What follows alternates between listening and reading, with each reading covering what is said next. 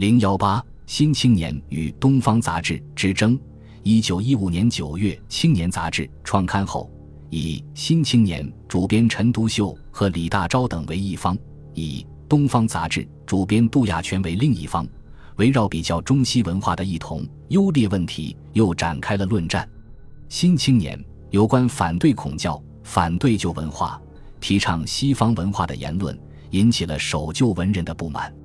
除孔教会一帮人，如辜鸿铭、林纾等起而未到外，杜亚全以东西文化应取长补短之类貌似持平的议论，反对新文化运动，成为新青年的重要论敌。他以仓府的笔名在《东方杂志》上发表一系列文章，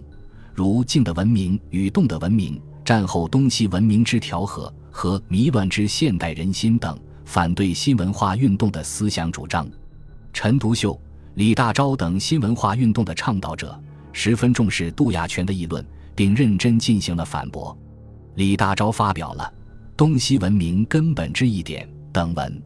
陈独秀先有《东西民族根本思想之差异》等文，然后针对《东方杂志》的言论发表了《质问东方杂志记者在质问东方杂志的记者和本质罪案之答辩书》等文，批判杜亚全的观点。杜亚全又以《答新青年》杂志记者之质问一文作反诘，并更系统地阐述了他的观点。至此，论争形成了高潮。新文化运动一开始，陈独秀就通过中西比较认定中国文化落后，西方文化先进，中国文化在整体上较西方文化为劣，主张对传统文化做彻底的革新改造，而充分接纳西洋新文明。他在《青年》杂志创刊号发表《法兰西人与近世文明》，明确地把中国文化定为未能脱古代文明之窠臼的古之遗，其内容不外宗教遗址残杀、法禁以至前手、文学以扬神威，认为以人权说、生物进化论、社会主义为特征的欧洲近世文明才是新的文明。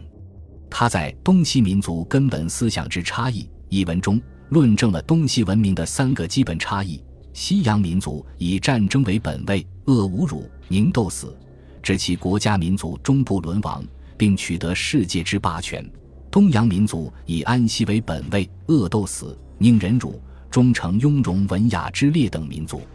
西洋民族以个人为本位，举一切伦理、道德、政治、法律之所向往，国家之所祈求，拥护个人之自由权利与幸福而已。东洋民族以家族为本位，宗法制度有四大恶果，即损坏个人独立自尊之人格，挚爱个人意思之自由，剥夺个人法律上平等之权利，养成依赖性，枪贼个人之生产力，由此形成东洋社会中种种卑劣不法、残酷衰微之象。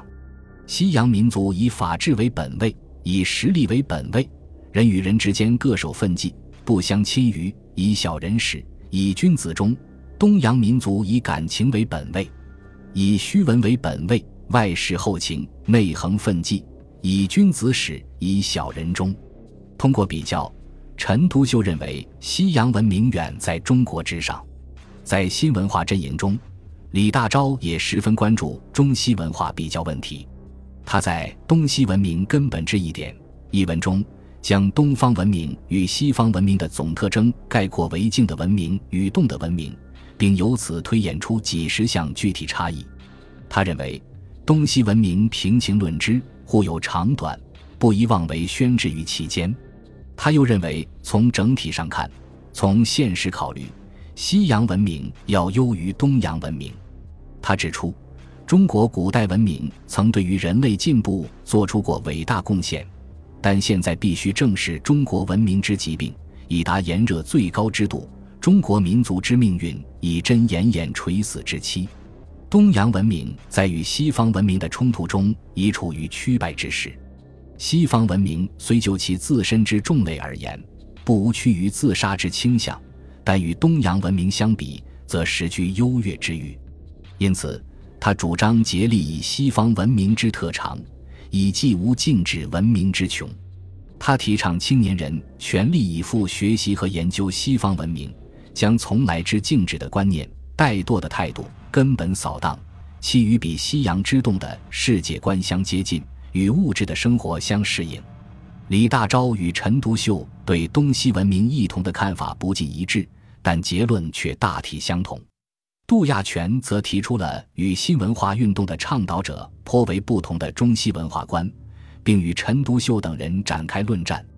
他在《静的文明与动的文明》一文中，将中西差异归结为西洋为动的社会，中国为静的社会。动的社会产生动的文明，静的社会产生静的文明。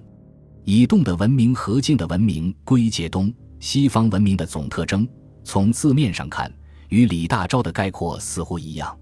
然而，他的结论与李大钊所主张的以动即静，提倡西洋动的文明的观念正好相反。主张用中国固有的静的文明来救济西洋动的文明的弊端。他说：“欧战的惨烈使无人对于向所羡慕之西洋文明不能不产生怀疑，不可不变其盲从之态度。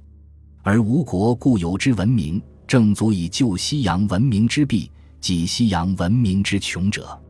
西洋文明浓郁如酒，吴国文明淡薄如水；西洋文明与美如肉，吴国文明粗粝如书。”而终酒与肉之毒者，则当以水及疏疗之也。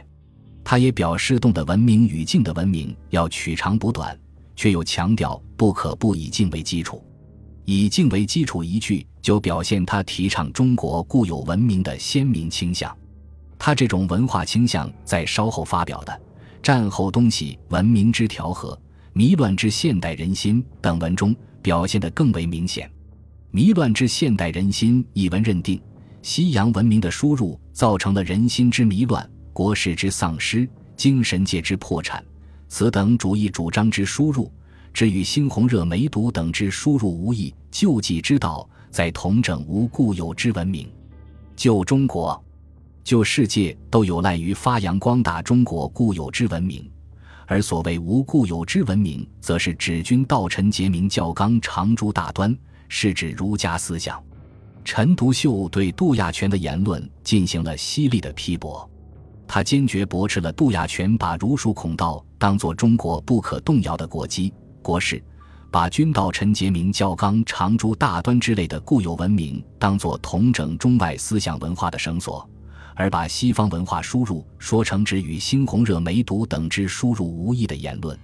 他在深刻抨击旧文化味道者的同时，更高地举起了德塞尔先生的大旗。以民主和科学与封建文化势力相抗衡，在《本质罪案之答辩书》中，他慷慨激昂地宣布：“他们所非难本质的，无非是破坏礼教、破坏礼法、破坏国粹、破坏贞洁、破坏旧伦理、破坏旧艺术、破坏旧宗教、破坏旧文学、破坏旧政治这几条罪案。